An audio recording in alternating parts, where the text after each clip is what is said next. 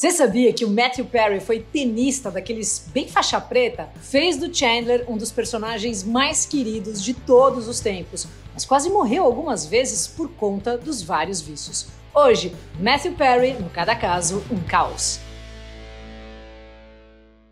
Olá, eu sou a Luca, sou locutora também, tô no finalzinho aí, né, dos cinco anos de faculdade de psicologia. E aqui no Cada Caso Um Caos tem vídeo toda semana unindo o universo da música e psicologia e também biografia. Tudo feito com Rafa Bolo da Pombo Produções e hoje com a participação da querida gente fina, puta, ela é demais, a psiquiatra a doutora Jéssica Martânia. É Jess, Matthew Langford Perry nasceu no dia 19 de agosto de 69 em Massachusetts.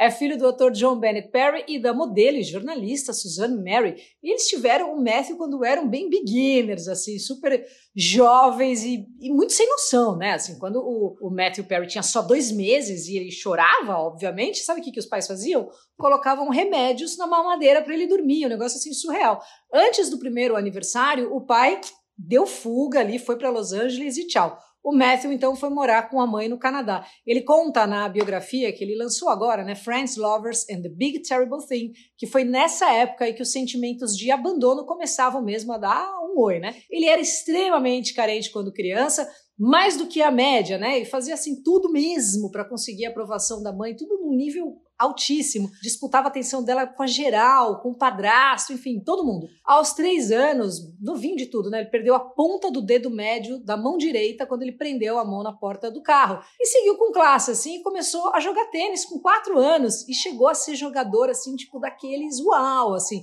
Foi jogador número dois em Ottawa, no Canadá. Em paralelo ao tênis, que acompanhou ele, né? Não foi só na, na infancinha ali, acompanhou ele boa parte da vida. E ele descobriu a paixão pelo cinema. Entrou de cabeça e decidiu seguir os passos do pai. Se mudou então para Los Angeles. Nisso aí a gente está falando ele estava com uns 15 anos, mas não foram só os passos artísticos do pai que o Matt estava seguindo. O John, infelizmente, né, o pai dele era um alcoólatra funcional antes mesmo de se mudar para os Estados Unidos, o Matt já tinha começado a bagunçar legal com as biritas, assim. E aí ele conta que tomou uma garrafa inteira de vinho com os amigos, sabe assim? Tipo, umas coisas é, bem exageradas. E falou que quando tinha 14 anos ele se sentiu no céu, quando ficou bem louco assim de vinho. Falou que ele caiu deitadão de costas na grama e pensou: nossa, deve ser assim que as pessoas normais se sentem o tempo todo. E achou maravilhoso. É interessante porque, assim, é a mesma coisa, né, que o Scott Weiland do Stone Temple Pilots, do Velvet Revolver, pensou. Lembra do episódio dele? Tá aí, é recente. Bom, a partir disso, o Matt começou a enxugar cada vez mais. Quando bateu nos 18 aninhos, já estava bebendo todo dia. Em paralelo, conseguiu então seus primeiros trabalhos quando ainda estava no ensino médio. Em 87, estrelou a primeira sitcom, a Second Chance, e um ano depois atuou como coadjuvante do menino River Phoenix no longa Uma Noite na Vida de Jimmy Reardon. Depois que a série acabou, o jovem Matt não conseguiu cravar mesmo assim, mas nenhum trabalho além de umas participações aqui e ali, mas tudo bem de leve. O Matt estava desesperado então para fechar alguma coisa legal e conta que foi nessas que ele se ajoelhou assim no apartamento que ele tinha, falou que era um apartamento super pequenininho e rezou pela primeira vez na vida e falou: "Deus, faz o que você quiser de mim, mas me faz ser famoso". Depois de três semanas no vácuo, vem a intervenção divina e o Matt recebeu então uma ligação para ser um dos protagonistas de uma nova sitcom que ia chamar Six of One. É uma historinha ali sobre seis amigos vivendo as loucuras da vida adulta na cidade de Nova York e tal. O nome ainda não estava ainda fechado, né? eles estavam pensando. Alguns nomes que chegaram a, a ser cogitados ali, quase carimbado de vez, foi Across the Hall, depois Insomnia Café, até que eles resolveram ir no simples e direto e lançaram em 94 a maior sitcom de todos os tempos, Friends. Foi um sucesso avassalador né, no mundo inteiro. E muito disso se dava ao Matthew Perry, interpretando genial e amado pela Gerald Chandler, um dos personagens mais importantes de todas as séries. Né? Os criadores, o Dave Crane e a Martha Kaufman, disseram que testaram vários atores mas nenhum conseguia fazer o que o Matt fazia. O time, né, inacreditável para as piadas, não parava um segundo. Quem já viu aí os erros de gravação do Friends sabe que o cara ele chegava assim a estragar mesmo uma cena inteira só para fazer a galera que tava lá presente dar risada. A atriz que fez a Jenny, sabe? Oh my God, a Maggie Wheeler, ela falou que criou aquela risada insuportável da personagem só para poder rir no meio das gravações e não perder a cena, porque ela sabia que o Matt ia fazer de tudo ali para desmontar ela sempre que pudesse. No especial de reunião do Friends, é, o Matthew Perry contou que isso teve um peso enorme na sua saúde mental, nessa história de fazer o outro rir, porque ele falou que vivia num constante estado de ansiedade, disse que sentia que ia morrer se não rissem dele. E se não conseguisse a risada, ele ficava apavorado. O Matt acreditava que ser engraçado o tempo todo, né? Essa coisa assim, faria toda essa solidão, essa inquietude passar, mas não foi o caso. Nem toda a fama estratosférica que ele alcançou com Friends, né, fez a Bad ir embora. A real é que ele estava tretando assim com o alcoolismo desde o comecinho da série. Quando ele tinha 24 anos e chegou no ponto ali de tomar um litro de vodka por dia, já era um negócio assim, tipo SOS. Pouco depois, em 98, a situação começou a piorar legal, assim. Começou não, já tava no downhill, né? Ele sofreu um acidente durante uma gravação de um filme, machucou ali e foi apresentado então aos opioides e entrou de cabeça. Com o passar do tempo, ele começou a fingir que estava com várias dores só para os médicos receitarem os opioides. Chegou num ponto assim que ele estava tomando tipo tic-tac, assim, sabe? Era 55 Vicodins por dia, aquele remédio do House. Eu vi umas entrevistas falando que chegava a 80 por dia. Ele conta também que visitava umas casas para alugar só para fuçar no banheiro e pegar os remédios que estavam lá porque falou que, meu, ninguém ia achar que o Chandler estava roubando alguma coisa. Ele também fala que dá para seguir a trajetória do, da, das loucuras dele ali pelas temporadas do Friends. Então, assim, se ele tava gordinho, é porque ele tava bem louco de álcool. Se tava mais magro, eram os remédios. Se ele tava de barba, era a fase dos muitos remédios. Para você ter uma noção das 10 temporadas da série, ele disse que só lembra de ter gravado 7. Quem mais, assim, estendeu a mão para ele nesse momento foi a Rachel, né, Jennifer Aniston, mesmo sendo muito grato por isso hoje em dia, quando ela descobriu e disse para ele, né, que, ó, todo mundo sabe que você tá nessa, você tá, tá, tá zoada a situação, vamos, vamos levantar, reerguer. Falou que ele ficou péssimo porque sempre tentou esconder de todo mundo e achava que conseguia. Ele não saía, sabe assim, causando, chapado nas festas para todo mundo ver. Não, a parada dele era assim, botar vários analgésicos para dentro e ver um filme quietinho. Ele mesmo que falou isso. A partir de 2001 começou a conseguir se endireitar, né? Foi algumas vezes para rehab e estava conseguindo segurar a onda melhor, tanto que a nona temporada do Friends, que é sensacional, né? ele gravou inteira sóbrio e veja só você, foi por essa temporada que ele foi indicado ao Emmy de melhor ator. A série acabou em 2004 e o Matt seguiu fazendo seus trabalhos no cinema, na televisão, fez várias coisas legais, mas nada que chegasse no dedinho ali do sucesso gigantesco do Friends. Ele ficou por um tempo fora né, dos, dos holofotes e estava trabalhando na sua sobriedade desde então. Só que, segundo ele, ele deu só umas 60 ou 70 escorregadinhas ao longo do caminho.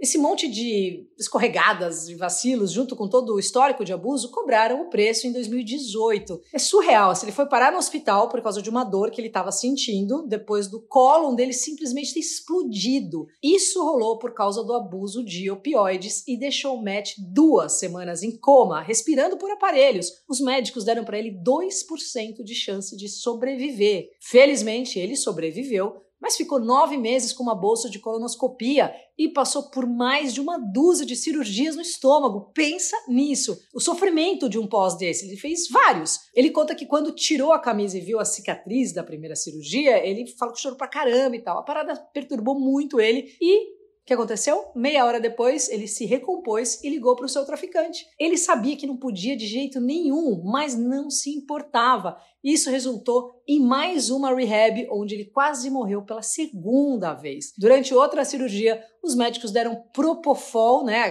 conhecida droga do Michael Jackson ali, e o coração dele parou por cinco minutos. Um médico, assim, que foi muito insistente, vamos dizer assim, né, conseguiu reanimar ele, mas acabou quebrando oito costelas do Matt durante a massagem cardíaca, que foi isso que salvou a vida dele. Hoje, o Matt se recuperou, disse que está completamente limpo e sóbrio, né, desde esse último susto, e ele disse que já deve ter gasto ali uns 9 milhões de dólares em tratamentos, o que para ele foi de boa, porque até hoje o Friends rende só de reprise 20 milhões no ano de dólares, hein? Passou pela rehab 15 vezes, hoje é um dos maiores sobreviventes de Hollywood, tá focadão na sua biografia, que saiu agora, né, no começo de novembro, e dedica o livro a todos aqueles que sofrem ou sofreram com abuso de substâncias. Ele acha que esse é o verdadeiro motivo, assim, dele estar tá vivo hoje, né? Poder ajudar os outros. Bom, hoje ele tá solteiro, tem 53 anos, ainda planeja ter filhos, assim, ele fala que é uma vontade grande que ele tem e que pode ser um pai bem legal.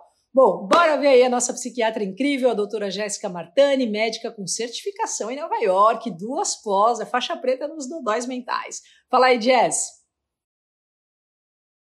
Obrigada, Luca, pelo convite. Bom, nem preciso falar o quanto é especial eu estar nesse canal que eu tenho tanto carinho. Bora então falar do caso. Bom, gente, logo no início a gente já começa a perceber algumas coisas interessantes. Medo de rejeição, necessidade de ter que estar sempre suprindo a expectativa do outro, dificuldade com críticas, e isso desde pequeno. E a gente sabe que se essas necessidades não são trabalhadas, a tendência é que tudo isso piore. E aí, com fama, com exposição, tudo tende a aumentar mais ainda. Aumenta-se então a necessidade de se provar. Provar que tem talento, provar que merece estar onde está. Só que se a gente não está bem psiquicamente, é muito comum a gente ter uma deturpação na nossa autoimagem. E por mais que a vida mostre que a gente merece estar onde está, sempre vai ter uma vozinha lá no fundo dizendo que a gente não passa de uma farsa. E é aí que a gente começa a ter mais medo ainda de crítica,